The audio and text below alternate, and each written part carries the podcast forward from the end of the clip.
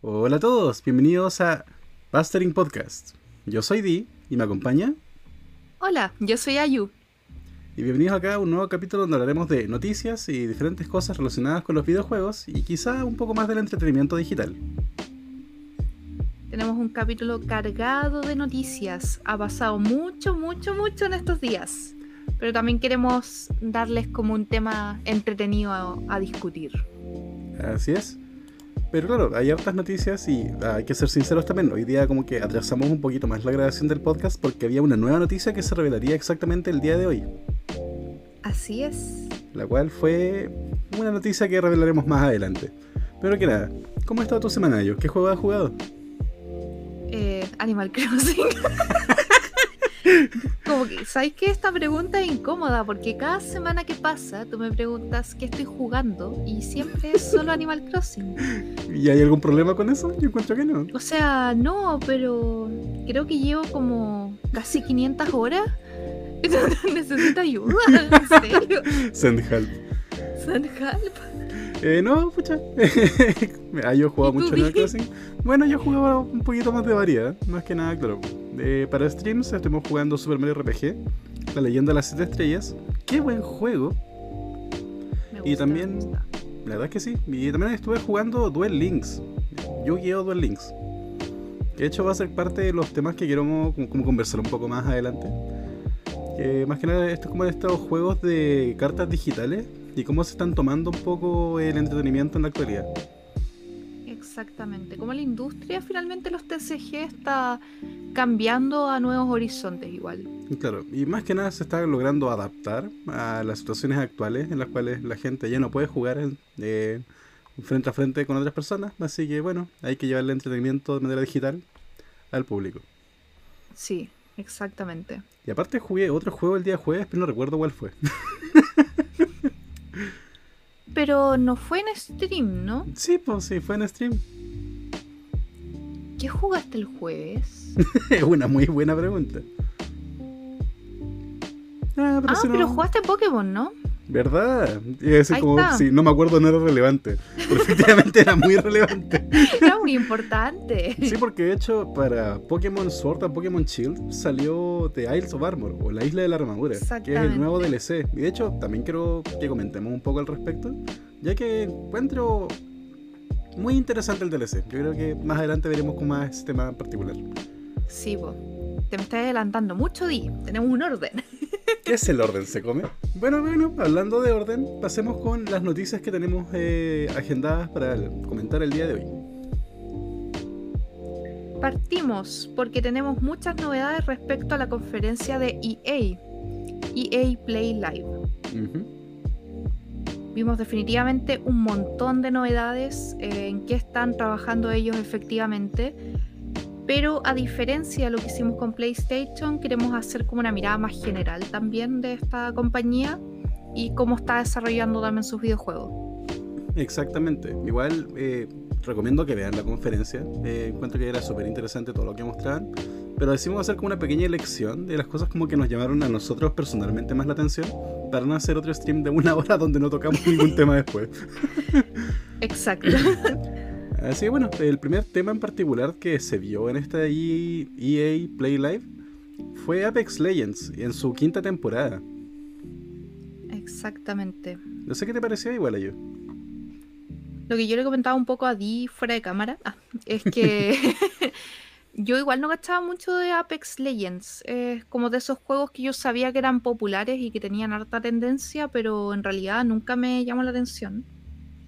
Pero luego de verlo un poco, claro, pues me recordó a otros juegos que han salido a partir como de lo que hacía Overwatch un poco. Claro.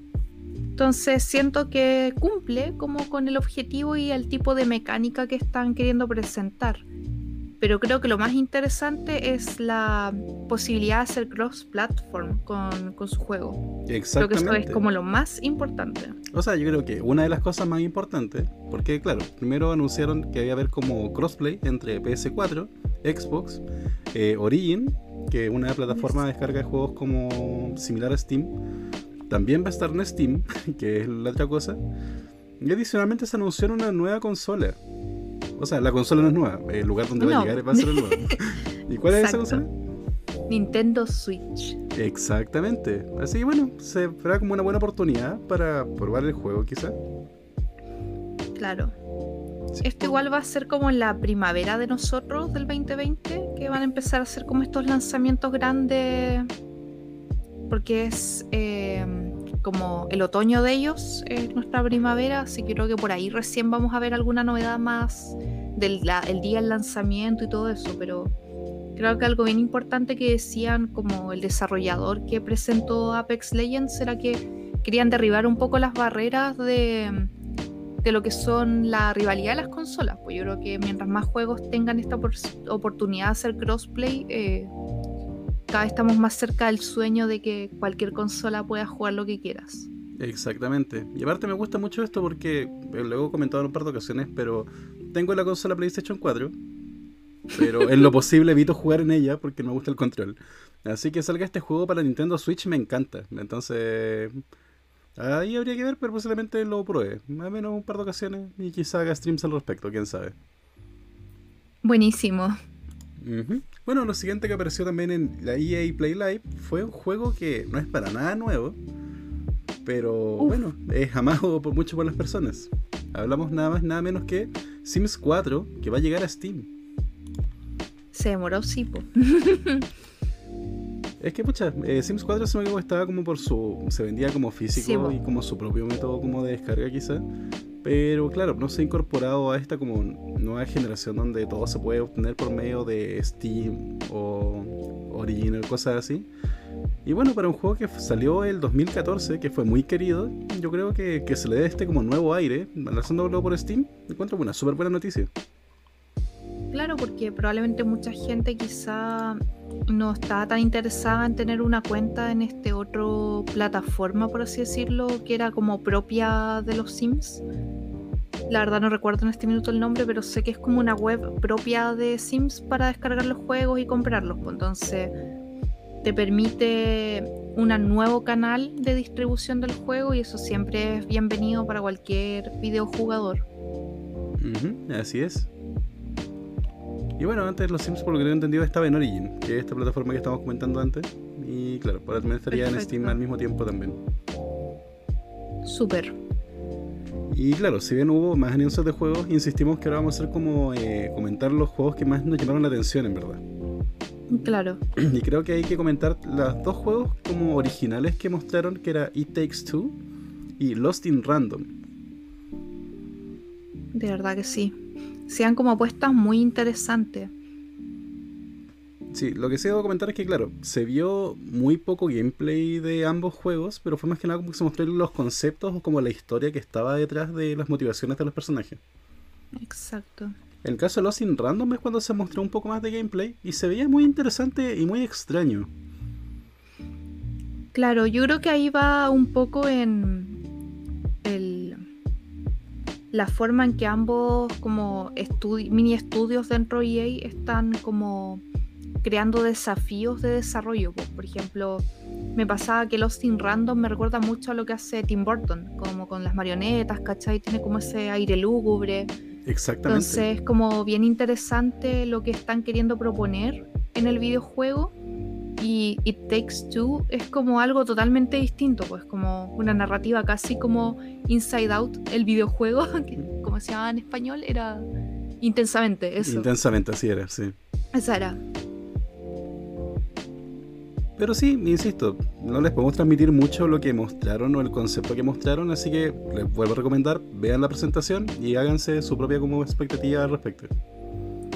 Sí, porque exactamente como decía Di, están en una etapa muy temprana y se nota que lo que hicieron fue mostrarnos un poco de lo que han trabajado y que también la contingencia les ha permitido avanzar. Así es. Y bueno, pasando a lo siguiente también nos mostraron un nuevo juego eh, tipo Battle Royale llamado Rocket Arena que claro, se ve como interesante. Es parte como de este género que se ha estado tomando como las transmisiones en distintas plataformas. Que básicamente es un combate, en este caso de equipos 3 contra 3 por lo que recuerdo. Y claro, es un juego que va a estar disponible en Origin, Steam, PS4 y Xbox. Claro. Y la gracia era como que tienes todos estos personajes que tienen como utilizan cohetes como armas, como transporte, como muchas cosas y claramente era como un tipo de batalla muy caricaturesco, pero no dejaba de ser entretenido.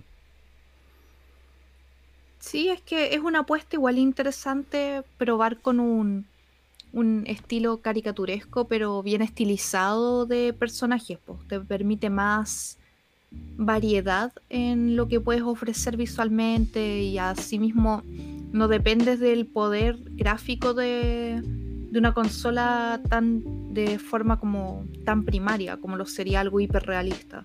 Exactamente. Y bueno, eh, pasamos a lo siguiente, que es algo que me gustó mucho, pero todavía no estoy muy seguro qué pensar, que es Star Wars Squadrons. Que es básicamente un nuevo juego de Star Wars. Recordemos que EA tiene como la licencia de Star Wars en particular. Pero que es un juego que es como más que nada pilotear naves en escuadrones de combate. Tiene un modo de combate 5 contra 5 y aparte tiene un modo de historia, que fue lo que me gustó. Que tenía un modo de historia donde podías elegir si eras parte de la Alianza Rebelde o del Imperio. Sí, se veía muy bonito.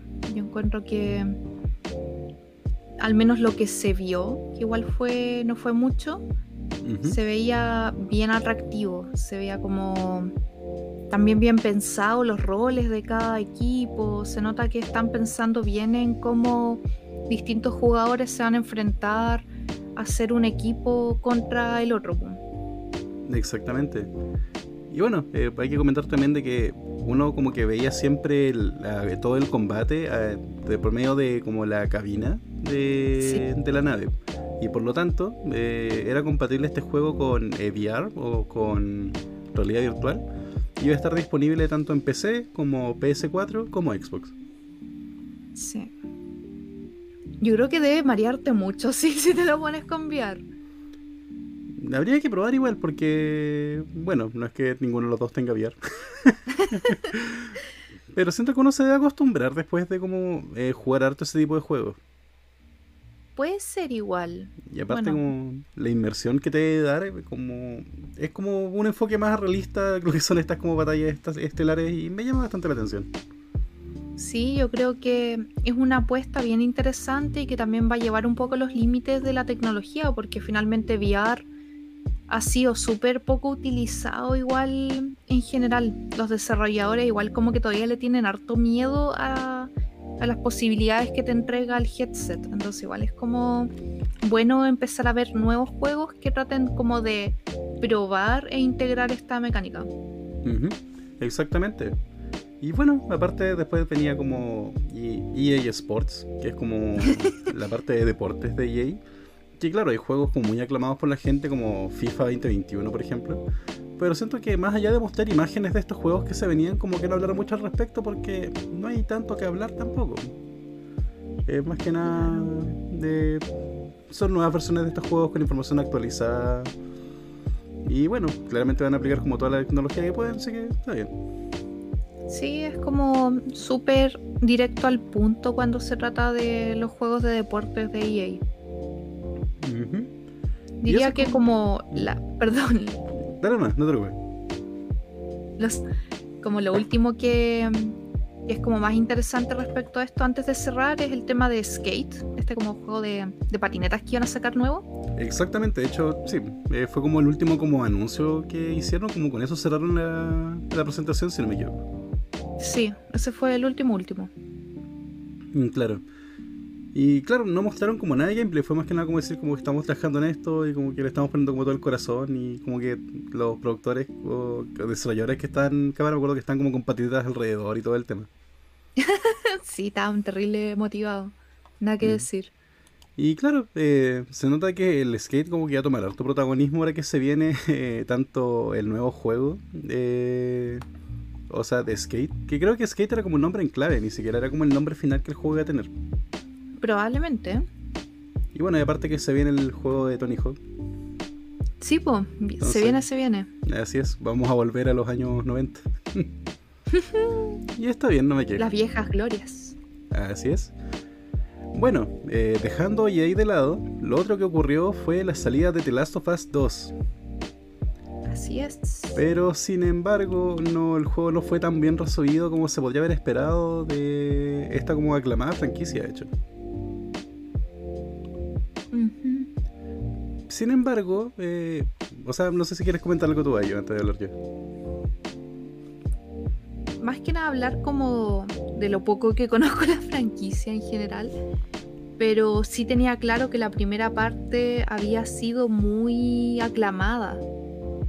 Entonces quizá las expectativas de la gente eran tan altas para la segunda parte que quizá eso influye mucho en lo que vamos a hablar a continuación.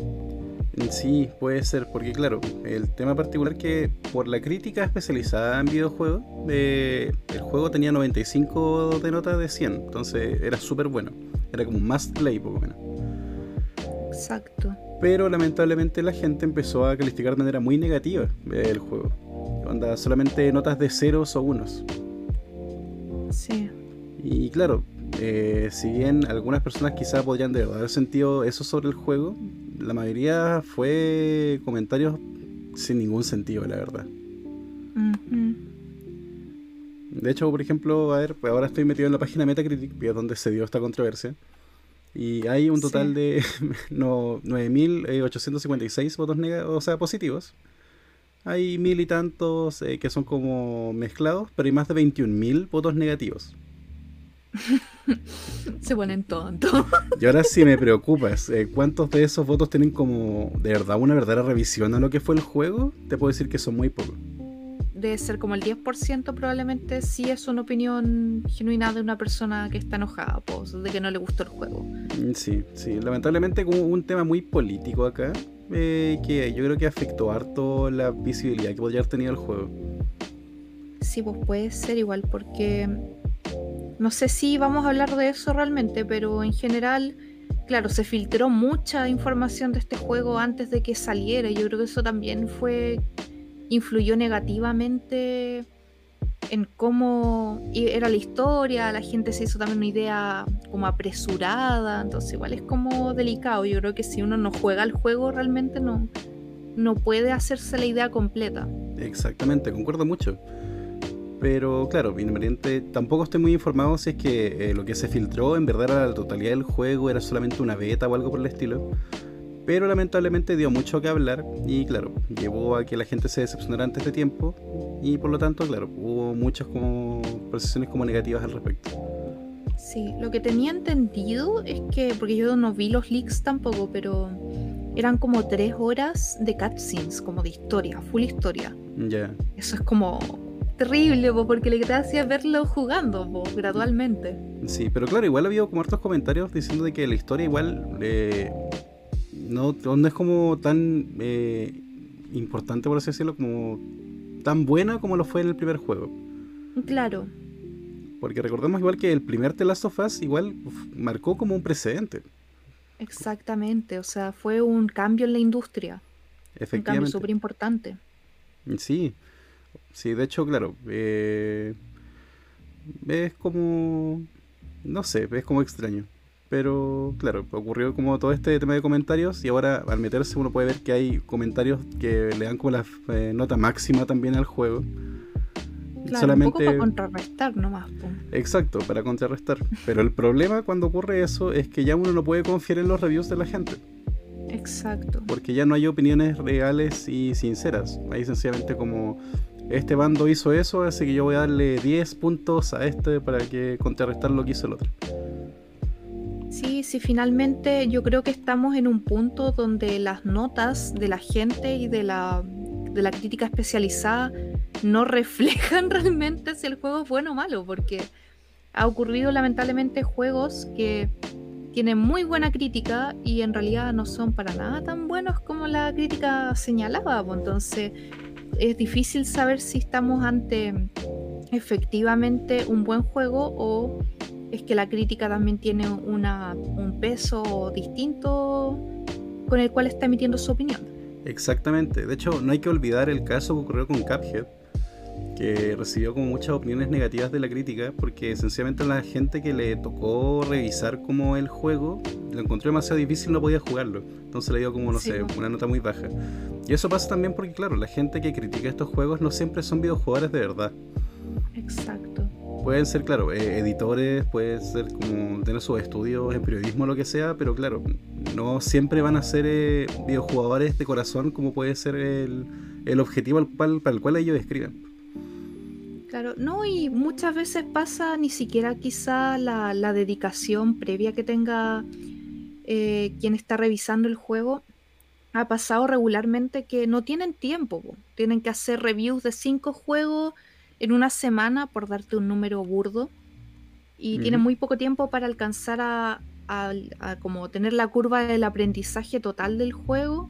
Entonces, claramente eso va a ir en desmedro de lo que van aprendiendo, por lo que van viendo del juego. Mm, sí, pero bueno, en resumen, eh, tengan cuidado con las críticas, eh, véanlas siempre con un gramo de sal y confíen en su propio criterio a la hora de escoger un videojuego. Si les parece interesante la historia, jueguenlo. Si la crítica dice que es malo, pruébenlo igual. Y bueno, sí. eso. sí, yo creo que es una buena forma de, de terminar esta como conclusión de esta situación, porque finalmente ¿Cómo vas a dar tu opinión real y objetiva de algo si no lo has probado? Exactamente. La conclusión. Y, pasamos al siguiente tema, yo creo. Exactamente. Buenísimo, cuéntame, Di.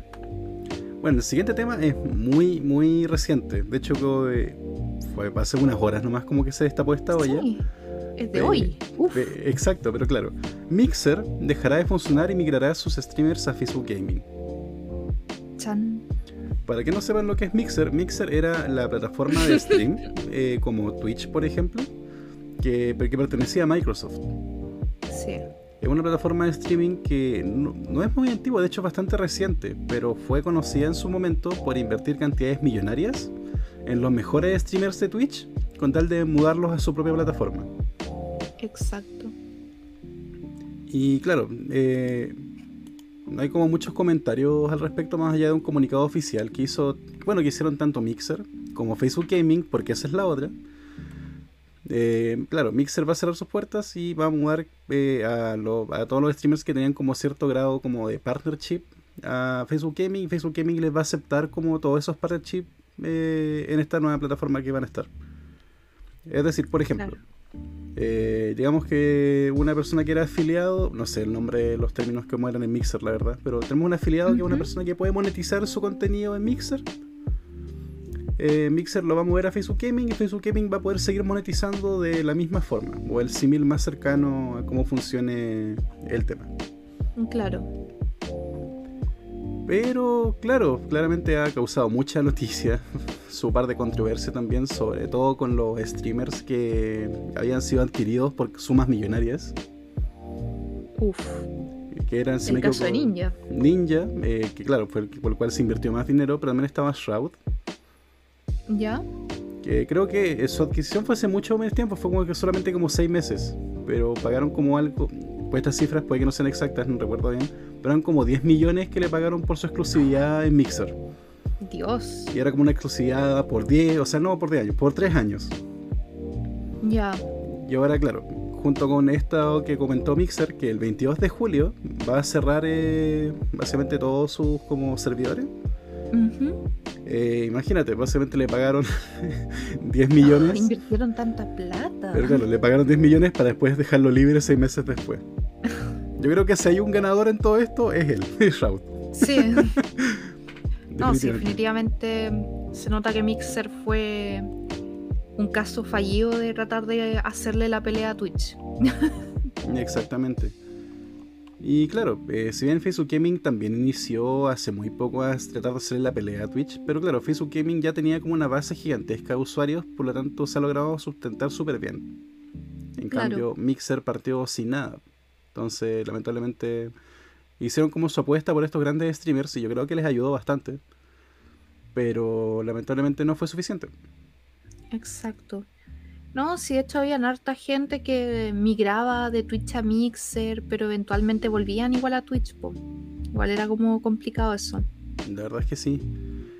Y claro, el tema de que Mixer van a cerrar como todos sus servidores, van a cerrar eh, sus puertas y de hecho llegó al nivel, eh, a tal nivel como este tema de como partnership que hicieron Facebook y Mixer. Es que si te metes por ejemplo a la página de tu streamer favorito en Mixer, te va a redirigir automáticamente a la página de Facebook Gaming de tal persona. Ah, Ah, súper completo. o sea, ya están listos. Sí, sí, se nota que esto como que se comunicó recién hoy día, pero se llevaba tiempo conversando y la decisión estaba tomada hace tiempo. Ya, perfecto. Lo malo... Bueno, me imagino... O sea, lo siento, continúa. Continúa. No, no, continúa. Bueno, lo malo de todo esto es que la gente que estaba streameando en Mixer, hasta donde tengo entendido, se enteró por medio del tweet que hizo Mixer respecto a su cierre. No es como que le hayan informado con anticipación para que se preparen para esta migración, fue como no. Eh, se enteraron por Twitter y parece que después de eso les llegó como el comunicado. Me enteré por la prensa. Así es. Oh, qué lata.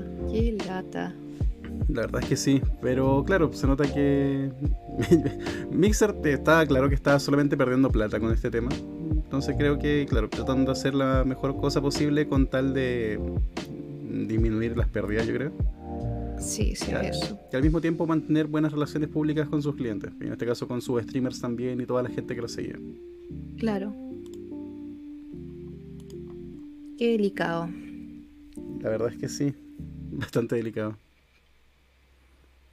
Pero bueno, pasemos a algo un poco más alegre. Y bueno, esto pasó esta misma mañana.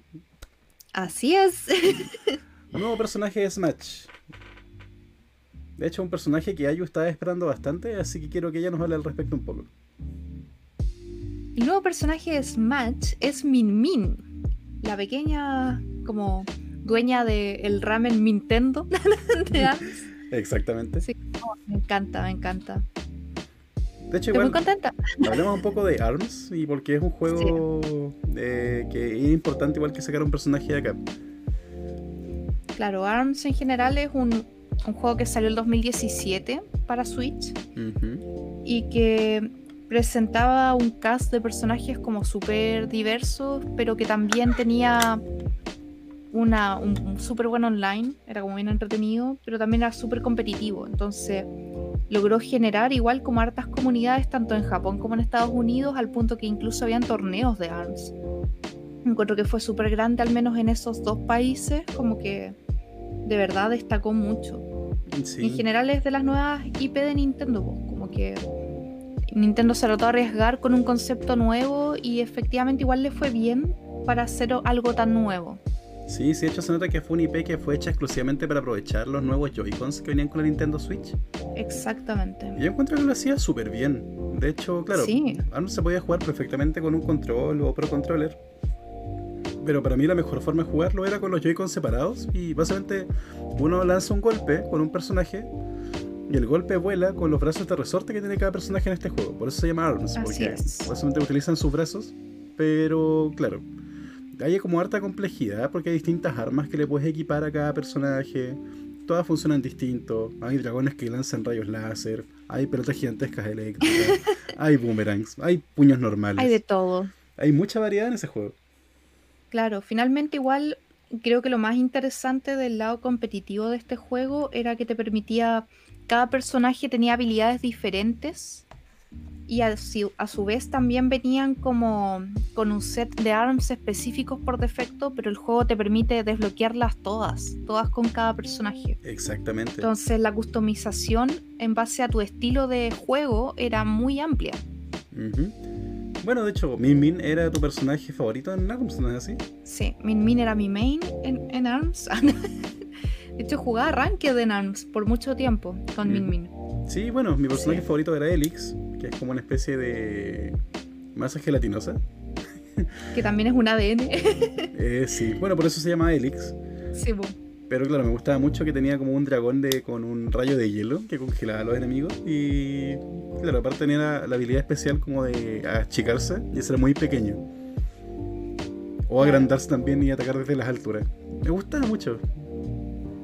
No, era muy entretenido y como que ofrecía algo bien interesante en cuanto como a la jugabilidad y las mecánicas de cada personaje. Entonces puedes toparte como con distintas personas que jugaban súper distinto también cada, cada como personaje que se les asociaba. Entonces Ujú. era como de verdad una apuesta bien interesante que hizo Nintendo. Sí, de hecho me gustaría ver un ARMS 2 a ese nivel. Yo también lo espero. Sobre todo ese free DLC era bacán. O sea, como que cada cierto tiempo te lanzaban un personaje gratis. Era muy bueno. Y claro, y aparte de que, claro, eh, la historia de este juego como que se iba revelando cada vez que salían nuevos personajes. Así es. De hecho, que la historia completa no se supo al final hasta que salió el último personaje por TLC, que era como un científico que investigaba. La doctora este- Coyle. Exactamente. Sí, de hecho, la historia del juego, eh, como a grandes rasgos, era que en el mundo hay como unas personas que por motivos extraños sus brazos se podían convertir en como en elástico, o En sea, como en resortes. resortes. Eh, y claro, las personas que lograban como controlar eh, esta capacidad de que volver sus brazos resortes, eh, empezaron a surgir más y más en el mundo y empezaron a crear su propia liga. Y fue una liga de combate ARMS. Así es. Y claro, de hecho el personaje que me gustaba a mí era Elix, que básicamente fue una forma de, de generar como este como... Era como un experimento. Sí, Elix fue como un experimento con tal de como darle brazos de resorte a, a otras cosas. Bueno, y Min Min, ¿qué tal? Cuéntame un poco de lo que hacía y por qué crees que se merecía el espacio en Smash. Claro. Eh, Min Min en general era un personaje que era bien querido tanto como por los desarrolladores como por la gente en general. Pues uno podía ver, de hecho, siempre que jugabas en un- una sala online, al menos habían dos Min Mins. Pero creo que el mérito más grande que tuvo fue que para el último torneo online de, de ARMS, eh, donde era Ninjara contra Min Min, Min Min ganó. po. Entonces siento que también eso le hizo ser un candidato súper importante para, para estar ahora también en, en Smash. Mm, Claro. Sin embargo, yo creo que más por la jugabilidad que ofrecía Min Min más que otra cosa. Puede ser, pues igual, porque también Min Min era dentro del rooster, era igual bastante más aérea, pero también era versátil con el tipo de carga que ofrecía en su brazo derecho, creo que era donde tenía, no sé si el izquierdo o el derecho, el que tenía el dragón cargable especial. El derecho, y ese es como el tema interesante que también va- se va a aplicar en Smash, que es cuando Min Min Sí. hace un agarre, eh, su brazo derecho se carga y pues se vuelve Y más poderoso de lo normal. O sea, como que crece y también pega más, más daño. Sí, La gracia es que, claro, esa jugabilidad la adaptaron perfectamente a Smash y, claro, uno puede entender por qué fue Min Min, porque Min Min es como la que te ofrece como más posibilidades de ese tipo. Aparte también tiene como la patada que puede reflejar disparos. claro. Y claro, los agarres son a distancia también. Sí, pues, si bien el, el, el cast en general tenían cosas bien interesantes, creo que mecánicamente hablando, Min Min tenía cosas más interesantes y más aplicables al mundo de Smash. Exactamente. No, y aparte me gustó harto de Min Min en particular que funciona similar, bueno, como comentamos en ARMS, eh, uno da un golpe con el puño derecho y el personaje lanza un puño con el puño, o sea, con la mano derecha. Eh, lanza un puño con el izquierdo, lanza un puño con el izquierdo. En el caso de jugaras con control, tenías un botón para el brazo, brazo derecho y tenías Sí. otro botón para el brazo izquierdo. En Smash van a hacer exactamente lo mismo. Claramente la aplicación va a ser un poco más compleja, pero vas a tener como un botón para utilizar como uno de los brazos de Min Min. Y tienes, eh, o sea, el botón de, de combos normales es para utilizar el brazo izquierdo, si no me equivoco. Claro, el A es para el izquierdo, creo, y el B es para el derecho. si Claro, no en me este caso equivoco. el B es el de botón especial. Lo digo porque Sí. yo siempre configuro el B en el I, pero ese soy yo. Eh, pero sí, y la gracia es de que la- el ARM, o básicamente el arma que tenga en su brazo derecho Min Min, lo puedes ir cambiando también, entre tres variedades, que son las variedades básicas que tenía Min Min en el juego original. Exactamente. Era el Ram Ram de fuego específicamente, el Megawatt que es de mm, eléctrico y el, el Dragon, el Fire Dragon. Sí, pues, el dragón de fueguito. No, pero a fin de cuentas, el personaje se ve muy entretenido. Eh, sale este 29 de junio, de hecho, no falta nada, el próximo lunes. Lo necesito en mi vida. Así que yo creo que sí o sí haremos transmisión al respecto, ¿no, Ayo? Por favor. Por favor, sí, sí. Sí, así que eso, ahí se viene interesante entonces este nuevo personaje. Y Mina alimenta mi corazón. y mi estómago de ramen. Bye. De hecho, es muy chistoso el video que hicieron con Captain Falcon, con Kirby y con Min Min ahí. Y aparte todos los personajes de ARMS estuvieron ahí apareciendo en ese tráiler. Por favor, búsquenlo. Está muy bueno. De verdad, está muy lindo. De hecho, está basado en las ilustraciones que hacían para Twitter en el Twitter de ARMS. Así que fue como bonito ver cómo el estilo de las ilustraciones estaba siendo adaptado en, en video, de hecho. Exactamente. Ojalá repitan esa franquicia, me gustaba mucho. Yo creo que sí, yo creo que puede volver. Esperemos que de hecho ahora incluso, ahora que está en Smash Min Min, permita que más gente conozca el juego y a su vez quiera comprarlo y salga eventualmente un 2. Ujú, por favor. Y bueno, la última noticia que tenemos, al menos acá en la sección, es el lanzamiento de la colección básica 2021 en Magic Arena. Interesante. Pero esto es como una, ¿cómo se llama esto? Una nueva edición finalmente, ¿o no? Exactamente. Básicamente Magic, eh, en este caso Wizard of the Coast y claro, Magic también, eh, saca eh, siempre todos los años una edición que es la como edición básica, o colección básica como se llama en español, o core set, eh, con el nombre como 20 y el número del año, o sea, del año que sigue. En este caso, por ejemplo, el año pasado fue M20 y ahora tenemos básicamente core set eh, M21. Perfecto. Esta es como la nueva edición física que va a salir. Sin embargo, lo comento acá porque básicamente Magic hace tiempo está impulsando su plataforma llamada Magic Arena, que es su plataforma para poder jugar Magic the Gathering, el juego de cartas que conocemos que existió desde posiblemente antes que nosotros. Así es, de hecho. O sea, yo no, que hay yo creo que sí todo el rato. Sí. Pero en fin, claro, está Magic Arena, que esta plataforma y la colección básica va a salir primero en Magic Arena este 25 de junio. De hecho, es este día jueves de esta semana, donde estamos grabando el capítulo. Y también va a estar en Magic Online, que es otra plataforma, también va a estar el mismo 25 de junio. Buenísimo. Y la verdad es que he visto poco de spoilers. Porque claro, Magic siempre como que revela spoilers de cada edición que va a salir, pero debo decir que está bastante interesante esta edición, así que recomiendo mucho es que juegan Magic the Gathering. Estaba viendo ahora el Commander, cambiando un poco y se ve muy bueno.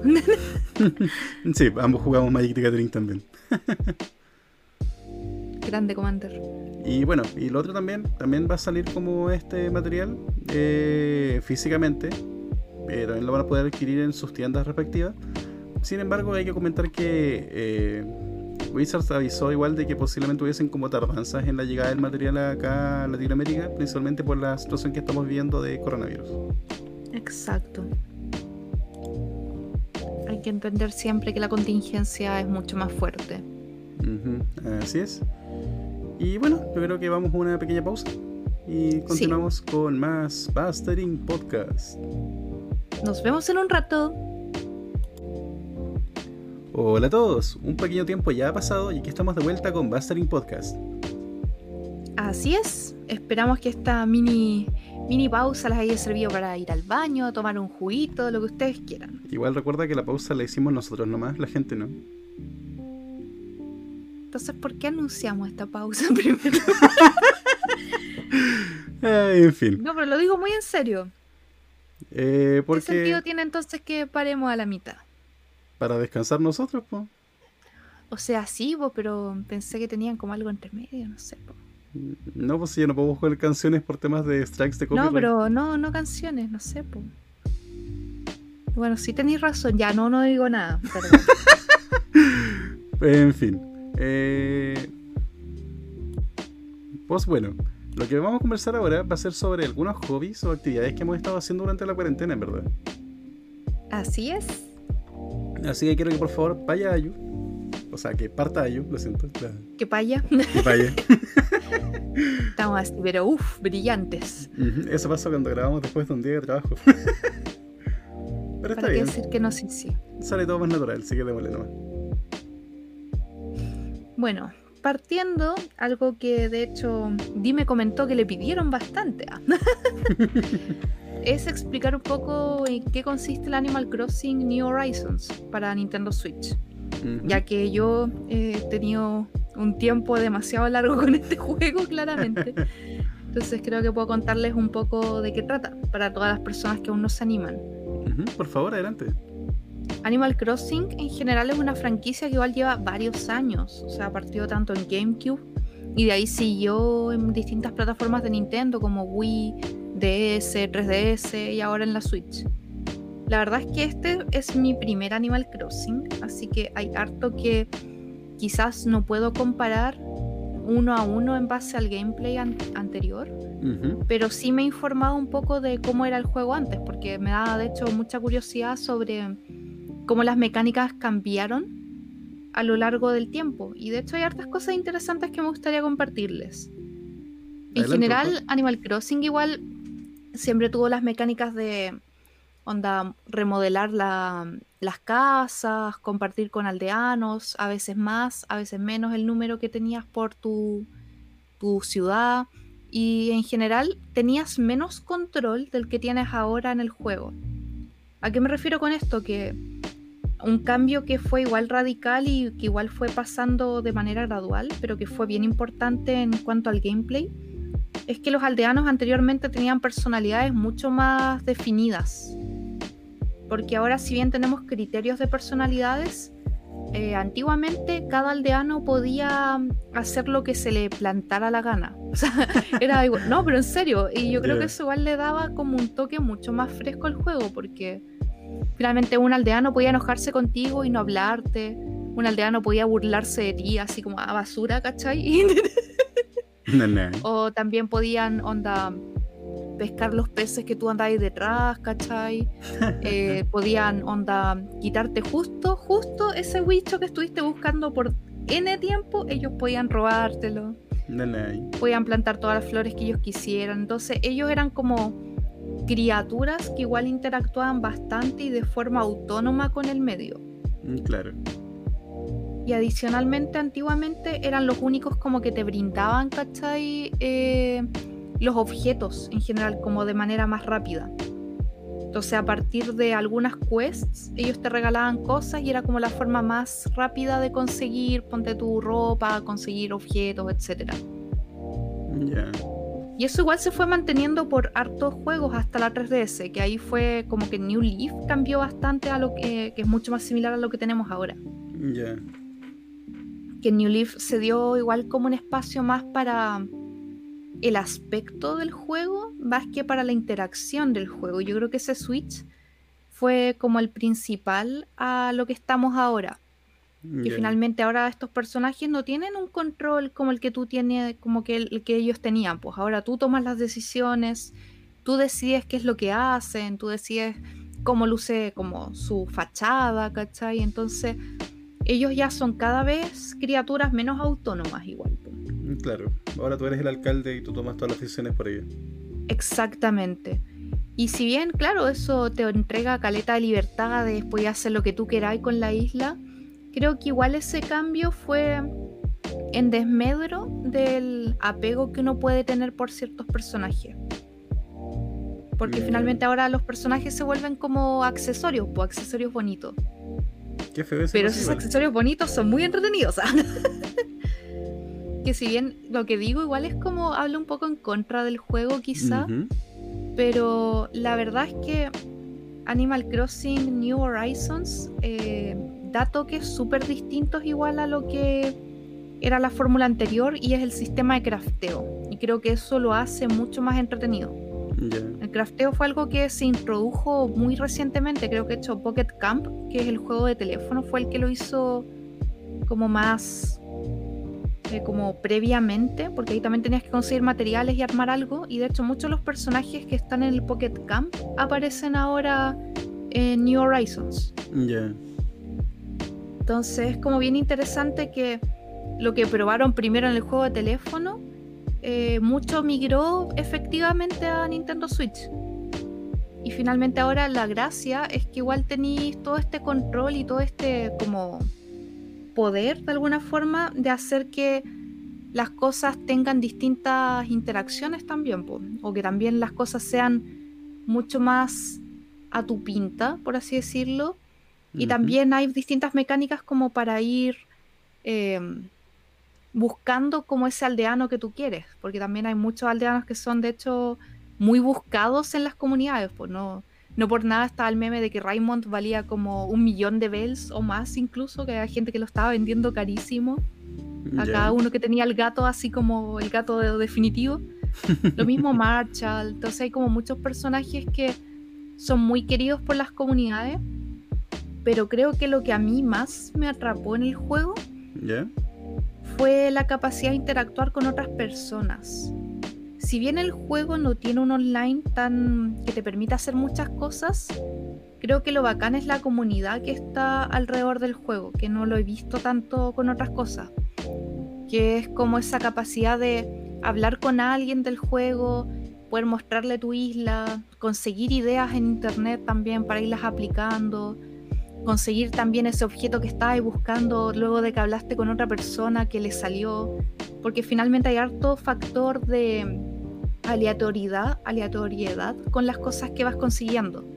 Entonces cada uno tiene un ritmo distinto en su isla de progreso. Por ejemplo, las recetas que yo saco van a ser distintas a las recetas que saca la otra persona. Entonces cada variable es única.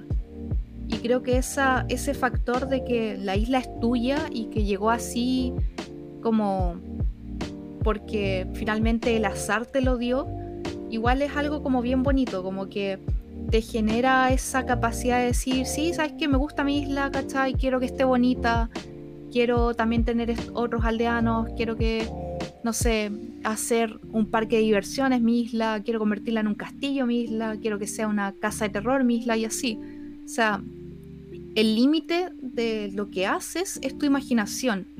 Y yo creo que ese cambio es súper positivo igual para Animal Crossing, porque antiguamente uno de los problemas que tenía el juego es que no te invitaba a quedarte mucho rato jugándolo.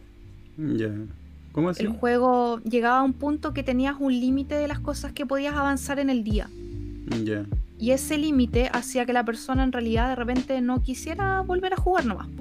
Mm, o lo dejara ahí botado, ¿cachai? Como, ah, pucha, qué lata, tengo que esperar más días para esto, bye o al menos eso fue lo que yo me topé investigando, porque claramente como dije antes no, he jugado estos juegos directamente.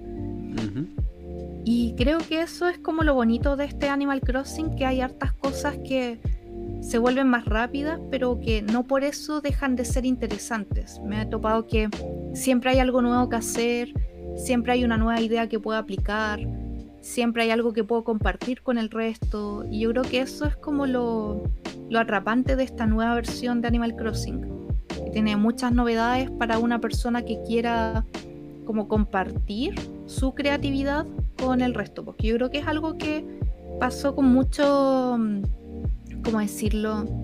Con muchos usuarios de Animal Crossing a lo largo del tiempo.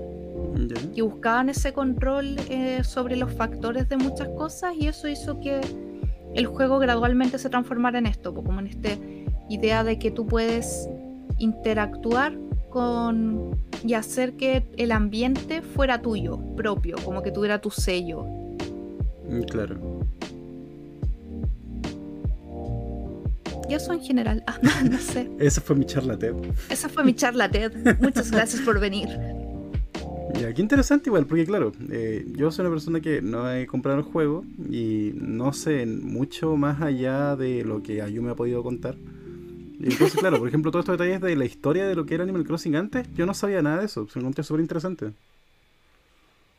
Sí, yo también igual como por curiosidad, porque siempre me gusta como informarme un poquito más quizá de qué era lo que estaba antes. Ahí llegué a varios videos que explican un poco de las diferencias en cada juego, pues y eso igual es como único, como darte cuenta de cuánto ha cambiado la franquicia con los años. Mm, claro. Y bueno, sumando y restando, ¿opinas que la franquicia es mejor ahora? Para mí, yo creo que en el estado en el que está es mejor. Claramente siempre hay cosas que pueden cambiar y mejorarse. O sea, una parte de mí dice, ya, igual quiero que el aldeano me putee, ¿cachai? quiero que este men tenga más, más capacidades, ¿cachai? De, de, opinión, ¿cachai? Quiero que él igual como que haga cosas, ¿cachai? O se ponga en contra de lo que quiero yo, ¿cachai? Mm, claro. Pero también teniendo esa libertad de customizar, porque yo creo que es como lo más choro, al menos para mí como videojugadora, creo que lo que más me ha permitido seguir jugando ha sido el control que tengo del espacio. Como que cada día onda veo un video en YouTube y digo, oh, esta idea está bacán, ¿cómo la puedo adaptar a mi isla? ¿cachai? Mm, o, oh, vi, esto en la vida real, ¿cómo lo puedo llevar a, a mi isla? Y yo creo que esa capacidad de customización no es mala para nada. Sobre todo el sistema de crafteo. Creo que el sistema de crafteo le da todo el toque que le faltaba también al juego. Porque el juego antes era como comprar nomás cosas, ¿cachai? Recibir cosas de regalo, etc. Mm, Pero ahora tú las construyes y las customizas. Entonces puedes hacer que algo sea realmente tuyo en esta isla. Buena. Bueno, de hecho, ¿tú has hecho como alguna como construcción como interesante en tu isla? Así como interesante. Yo creo que mi isla en realidad no tiene ningún tema en particular, porque he hecho algo que he visto mucho es que hay islas temáticas, pues, pero creo que lo que me tiene más contenta fue la ubicación que le di ahora a mi museo. Que lo transformé en un mapa de, de uno de mis videojuegos favoritos. Ocupé la estructura del museo y transformé como, terraformé de hecho el, espacio para que pareciera el mapa visto desde arriba. Entonces igual como que me tiene bien contenta. ¿Pero el mapa de qué juego? Del Shining Force 2. Es justo una, como a la mitad de, del juego de hecho. Que es el mapa... Es que me da, me da un poco de cosa decirlo, porque en español es como algo muy malo. ¿En inglés entonces? No, ni en inglés se salva. ok, pero, pero básicamente es una batalla importante, sí. Ya, del Shining Force 2. Sí. Muy bien. Y bueno, Di, he hablado mucho, mucho yo. Yo creo que es tiempo de que tú me cuentes qué novedades tienes tú para combatir este tiempo de cuarentena y cómo hay alguna forma digital entretenida como para compartir con otros igual. Mm, sí, bueno, yo en verdad eh, soy un fanático de los juegos de cartas. Yu-Gi-Oh, Magic, Pokémon, Dragon Ball Super. He jugado casi todos los juegos populares que han salido. Y efectivamente por eso igual quería como comentar esto también acá en el podcast. Porque claro, todas las marcas tienen con sus distintas formas de poder jugar eh, juegos de cartas. Si bien ya comentamos un poco de lo que era Wizards y Magic the Gathering con Magic Arena, igual quisiera como profundizar un poco más en cada una de las opciones que tenemos para jugar los juegos de cartas que amamos en forma digital. Me parece fantástico. Por favor, continúa. Bueno, partimos con Magic. Como les comentaba, existe la plataforma llamada Magic Arena. Magic Arena lo pueden descargar directamente desde la página oficial de Wizards. Pueden buscar Magic Arena y yo creo que van a llegar sin ningún problema en Google. Y la gracia que tiene Magic Arena es que, claro, puedes jugar el formato estándar de Magic. El formato estándar básicamente son las últimas como ediciones vigentes del juego de cartas y sin embargo, no está solamente limitado a eso, ya que Magic Arena también está en como el formato llamado histórico. Donde ¿Y de qué trata? Puedes jugar con las ediciones que salieron desde que empezó Magic Arena a la actualidad. Mm, Igual, para los que no saben, como Magic tiene una, una infinidad de distintos como tipos de juego. Estándar, Commander, eh, Legacy, eh, Brawl, etc. Hay muchas formas de jugar Magic. Sí. Pero claro, lo que es para poder jugar tanto estándar o como en este caso histórico, que es un formato como especial para Magic Arena, eh, pueden jugarlo en esta aplicación. Y el juego de cartas es entretenido, no hay mucho que decir al respecto. Pero la plataforma para poder jugar es súper intuitiva, entonces no hay como mucho que perderse tampoco. Claro.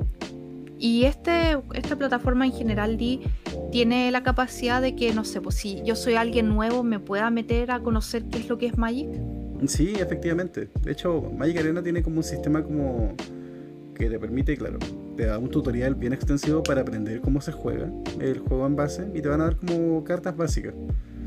Y a medida que vayas como avanzando, eh, vas a ir consiguiendo como eh, la unidad monetaria del juego, con la cual vas a poder seguir comprando sobres, o bien, claro, puedes invertir dinero real también para adquirir sobres con mayor facilidad. Sin embargo, el juego igual tiene, tiene como un sistema de crafteo bastante bueno, que te permite, si no tienes una carta, utilizar como tokens de distintas rarezas y conseguir las cartas que te faltan. Ya, perfecto.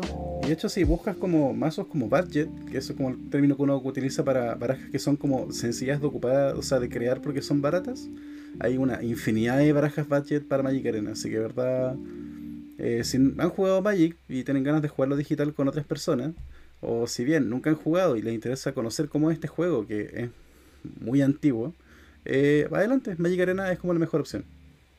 Buenísimo, me encanta. Y bueno, y una última cosa que comentar también es que, claro, eh, eh, Wizards o Magic tiene como su programa de juego organizado, el cual de alguna forma también logró traspasar a Magic Arena. Entonces había como una tienda de cartas que frecuentabas, que sabías que trabajaba con el juego organizado de Magic o de Wizards directamente. Posiblemente estén haciendo ahora torneos en Magic Arena, así que también es otro incentivo más para que vayas allá y participes. Buenísimo, sobre todo por la contingencia igual, pues que no puedes ya ir a la tienda física, jugar con tus amigos ahí. Lo ideal es como encontrar soluciones a eso. Exactamente. Buenísimo. bueno, otra forma también de jugar eh, juegos de cartas en línea es eh, Pokémon, con el Pokémon TCG Online o Pokémon Trading Card Game Online, que es básicamente una plataforma similar a lo que es Magic Arena para Magic the Gathering, donde puedes jugar también eh, el juego de cartas Pokémon directamente en tu computador o en tablets también creo que se puede. Sí, en tablets igual. bueno, no hay como mucho que comentar. Ese juego, de verdad, también es bastante antiguo por lo que tengo entendido y por lo que recuerdo. Pero claro, cada vez que uno compra eh, productos sellados de Pokémon, siempre viene como un código que te permite traspasar esa misma compra que hiciste a la versión en línea. Donde se ven claramente, no te sale como el mismo sobre que compraste físico, pero sí te van a hacer como nuevos sobres y esa es como la forma en la cual puedes ir expandiendo tu colección y después puedes ir también eh, armándote distintas barajas. Sí, igual esta plataforma lleva harto tiempo vigente, Di, o, es más bien reciente? Muchísimo tiempo. Como digo, ni siquiera recuerdo cuándo fue que apareció, pero me acuerdo que desde que empecé como a armar como vasos de manera seria, ya estaba ahí. Oh, ya. O sea, antigua. sí, pero sin embargo, un tema de respecto a Pokémon TCG Online es que no tiene como el sistema de crafteo. Crafteo, dígase, como la creación de cartas que no tienes, eh, utilizando ah. recursos como que tenía Magic Arena. Sin embargo, la forma en la que se sustenta eh, eh, Pokémon TCGO es por medio de intercambios. Claro. Entonces, básicamente, eh, no hace mucho, de hecho creo que fue, no, igual fue cierto, el año antepasado, fue cuando la última baraja que me hice en TCG Online, me faltaban un par de cartas y la forma de conseguir esas cartas era como solicitando intercambios en la plataforma. Y los intercambios funcionan como, ya, yo ofrezco esto y quiero esto. Ya. Y claramente siempre uno va a tener cartas que a la otra le faltan, o a veces una persona tiene cartas de sobra de una en particular y quiere ganar algo más. De hecho, por ejemplo, claro, puedes cambiar como una carta por otra carta. A veces cuando tu carta es muy rara la que estás buscando, puedes ofrecer como una gran variedad de cartas a cambio de solo una carta. También se puede. O bien, eh, como la forma de monetizar, por así decirlo, cartas es pidiendo sobres. Ah, ya. Entonces, claro, esto es como algo que han hecho solamente los, jugadores de la plataforma. No es algo como que te permitan como comprar cartas en sí, pero por ejemplo, digamos de que ya tengo tres sobres de esta edición. Te las ofrezco por tu carta rara. Entonces la persona dice, ya bueno. Porque claro, en esos sobres está la posibilidad de, de que salga alguna carta mejor incluso. Entonces, claro, claro un riesgo y es como la forma, por así decirlo, como ya, tengo tres sobres, estos sobres me costaron tanto dinero, por así decirlo. Entonces, te estoy comprando tu carta a este precio, equivalente en sobre. Claro. Y entonces de esa forma igual sí es más complejo, ya que no es como una plataforma que te ofrece en sí la empresa para adquirir las cartas que quieres. Pero aún así me encuentro como una perfecta forma de manejar como el micromercado que tiene la aplicación. me parece. Para descargarla pueden acceder a pokemon.com. Y bueno, pasando a la otra marca grande que comentamos que es Yu-Gi-Oh! Yu-Gi-Oh! le está pasando un poco más complicado en cuanto a su juego físico de cartas, ya que lamentablemente no tienen como una plataforma oficial donde se pueda jugar eh, Yu-Gi-Oh! TCG. Ya. Lo más cercano sería el juego de Nintendo Switch y también para otras consolas que se llama Legacy of the Duelist, sin embargo, el problema que tiene esa plataforma es que las reglas no son las reglas de TCG, las reglas que tenemos acá en este lado del mundo. Claro. Sino que las reglas con las que funciona ese programa son las reglas de mundial. ¿Y, qué tan distintas son? Mm, Bastante, porque básicamente Yu-Gi-Oh tiene dos tipos de formatos, OCG o Original Card Game y TCG o Trading Card Game. Ori- o sea, OCG Original Card Game se juega en Asia, básicamente, principalmente en Japón. Y. TCG en el resto del mundo. El tema de que estas dos eh, tienen, como en Japón salen las cartas primero que en el resto del mundo, tienen reglas distintas. Y hay cartas que, por ejemplo, en Japón están baneadas, que en el TCG no lo están, porque no es necesario, porque todavía no sale la carta que rompe el juego en combinación con esta otra. Claro. El problema con Legacy of the Duelist es que la, utiliza las reglas del mundial. El mundial, ¿cómo lo hace para combinar tanto OCG como TCG? Mezcla las reglas. Oh, En el sentido de que básicamente una carta baneada en OCG está, va a estar baneada en el mundial. Una carta baneada en TCG y no en OCG va a estar baneada también en el mundial. Y así sucesivamente. perfecto. Por ejemplo, si yo quisiese jugar con mi baraja favorita, eh, que es mi baraja World Calis, o Calis Mundial, en Legacy of the Duelist, no podría, porque mi buen War Dragon Elpi está baneado en OCG. Oh, no. Exactamente. Pero claro, eh, ese es el tema. Eh, y aparte debo comentarte que la Magic Arena, Pokémon TCGO, eh, son plataformas totalmente gratuitas, que se sustentan en base a micropagos. Eh, sin embargo, en el caso puntual de Legacy of the Duelist, es un juego que se adquiere como cualquier otro juego de Nintendo Switch. Tienes que pagar un precio por él. Claro. Y creo que está a 40 dólares, que quizá, claro, no es como 60 dólares que un juego completo, pero igual así es bastante considerando que la misma, o sea, una experiencia mejor te lo ofrecen las otras marcas eh, gratis. Exacto. Pero sin embargo, eh, Konami, que en este caso es el dueño de Yu-Gi-Oh, tiene lo que es Duel Links, que es un formato más compacto de lo que es el juego de cartas. Y si bien claramente no es como lo mismo, debo decir que Duel Links es bastante entretenido y es el juego en el cual he gastado todos mis horarios libres esta última semana sobre todo. Porque he hecho de menos jugar Yu-Gi-Oh! Yu-Gi-Oh! es mi juego de cartas favorito, de hecho. Y todo lo que comenté antes es adorando este juego. Entonces, claro, ahora tengo como. He estado pues, poniéndole harto el links y de verdad lo he pasado súper bien, eh, haciéndome distintos mazos. Me hice una acá mazo baraja, o sea, un mazo legado mundial o World Legacy en Duel Links, así que estoy más que conforme. Buenísimo. Y claro, Duel Links funciona igual que las otras aplicaciones. Es gratis y con microtransacciones, pero tiene un formato muy distinto. En el sentido de que en el juego tradicional tienes 5 zonas de monstruos y tienes 5 zonas de mágicas y trampas. En Duel Links tienes solamente 3 de cada una. Aparte, en Ya. Duel Links hay, o sea, son mucho menos las cartas que hay en comparación con el juego eh, original. El juego de, de cartas físico tiene más de 10.000 cartas, por lo que tengo entendido. Duel Links tiene muchísimas menos. Y eso se debe principalmente a que hasta Duel Links hay distintos métodos como de invocación de extra deck. Ya. Básicamente el juego de cartas de Yugi tiene como distintos métodos de invocación de extra deck, donde, bueno, en grandes rasgos serían las fusiones, los monstruos de sincronía, los exis, eh, los monstruos péndulo, están los monstruos por enlace también. Bueno, eh, Duel Links se limita solamente a tener sincros por ahora y fusiones.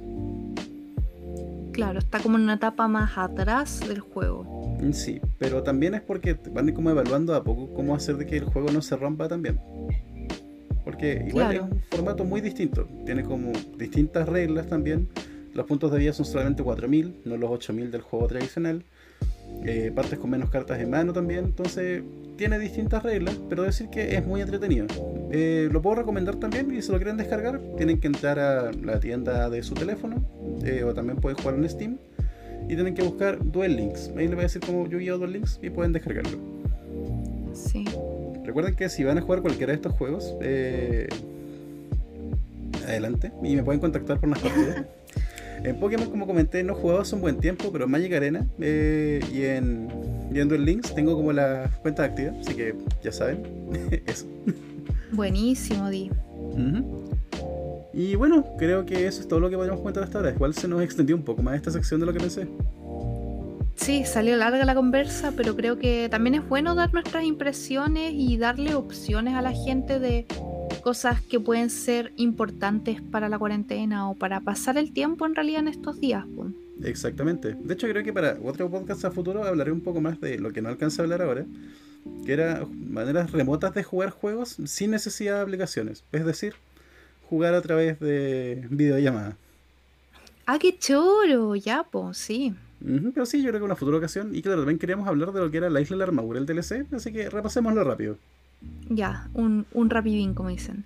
Sí. claro, el DLC salió hace súper poquito, eh, la isla de la armadura, y trajo consigo bastantes mejoras a lo que era conceptos visitados anteriormente en el juego completo. Sí, bueno, en general, Bueno, Dilo pudo jugar, yo lo vi nomás. sí, no, que está muy interesante. Eh, hay un nuevo mundo abierto. En este caso, tenemos la vuelta área en Pokémon Sword and Shield. Que era como esta zona donde los animales, o sea, los animales, bueno, donde los Pokémon podían como correr salvajes por ahí. Claro, tenemos como esta isla de la armadura que es completa una wild area o como zona salvaje, donde por todas partes hay distintos ecosistemas y distintos Pokémon en cada ecosistema, lo cual es precioso. Por ejemplo, puedes pasar de un pantano, entrar a un bosque o a pradera, hay hasta desierto, hay cavernas y claramente también hay montañas. Y también hay, claramente, pues, estás en una isla, así que puedes nadar por el océano. Y claro, te van a perseguir charpidos si te ven, eso sí, lo cual es muy chistoso también. Pero son nuevas cosas que te ofrece. También abre muchas eh, puertas en lo que es el competitivo. En el sentido de que tiene como una forma de borrar como los effort values. De, también tienes como nuevos métodos de entrenamiento que se van desbloqueando también. Eh, pues, y hay muchas cosas en verdad. Eh, entonces, claro, que vamos a hacer esto breve, así que solo puedo decir si lo recomiendo. Sí, lo recomiendo, pero debo decirte que la historia se queda un poco corta. Ya. Entonces, si lo compren, cómprenlo, pero teniendo siempre en cuenta de que este DLC es como la primera parte de un DLC completo que se viene ya más cerca de fin de año. Exacto. Así que, por ejemplo, el DLC cuesta, o sea, el Season Pass en verdad, eh, cuesta 30 dólares. Vean que esta parte eh, yo creo que le daría como el valor de 10 dólares. O quizá, no, yo creo que quizá 15 Tomémoslo como mitad y mitad, yo creo. Sí, pero la verdad es que han anunciado tantas cosas que se vienen interesantes para el futuro. Así que yo creo que sí. Si vale la pena en este momento, puedo decir que sí, pero tendré una confirmación más exacta una vez llegue la segunda parte, que es la Crown Tundra. O la corona de hielo, creo. Creo que sí, podría ser esa la traducción de Crown Tundra. Y bueno, esa será como la pequeña revisión express de la isla de la Y creo que bueno, estaríamos listos por el día de hoy. Muchas gracias por escucharnos. No olviden, si les gusta este podcast, pueden seguirnos ya sea en YouTube, en youtube.com slash. Eh, Dijal se escribe D-E-E-H-A-L-F. Eh, también pueden seguirme en Twitch, en twitch.tv slash también para nuevas transmisiones de contenido que normalmente terminamos hablando un poco acá igual. Claro. Pueden seguir a Ayu, ¿eh? Me pueden seguir en Instagram como Ayukaba, A-Y-U-K-A, B larga A. Y en general recuerden seguir este podcast en Spotify. Pueden para enterarse cualquier nuevo capítulo que esté pronto a salir. Así es. Y si quieren mandarnos algún mensaje para que retratemos en el podcast, pueden escribir en Facebook, en facebook.com slash D721. Facebook.com slash DEEH721. Así que bueno, eso. Aceptamos todas las sugerencias que ustedes nos tengan acá porque queremos mejorar este podcast. Así es, así que bueno, dicho todo, nos retiramos. Que esté muy bien, cuídense mucho. Chao, chao. Chao, chao.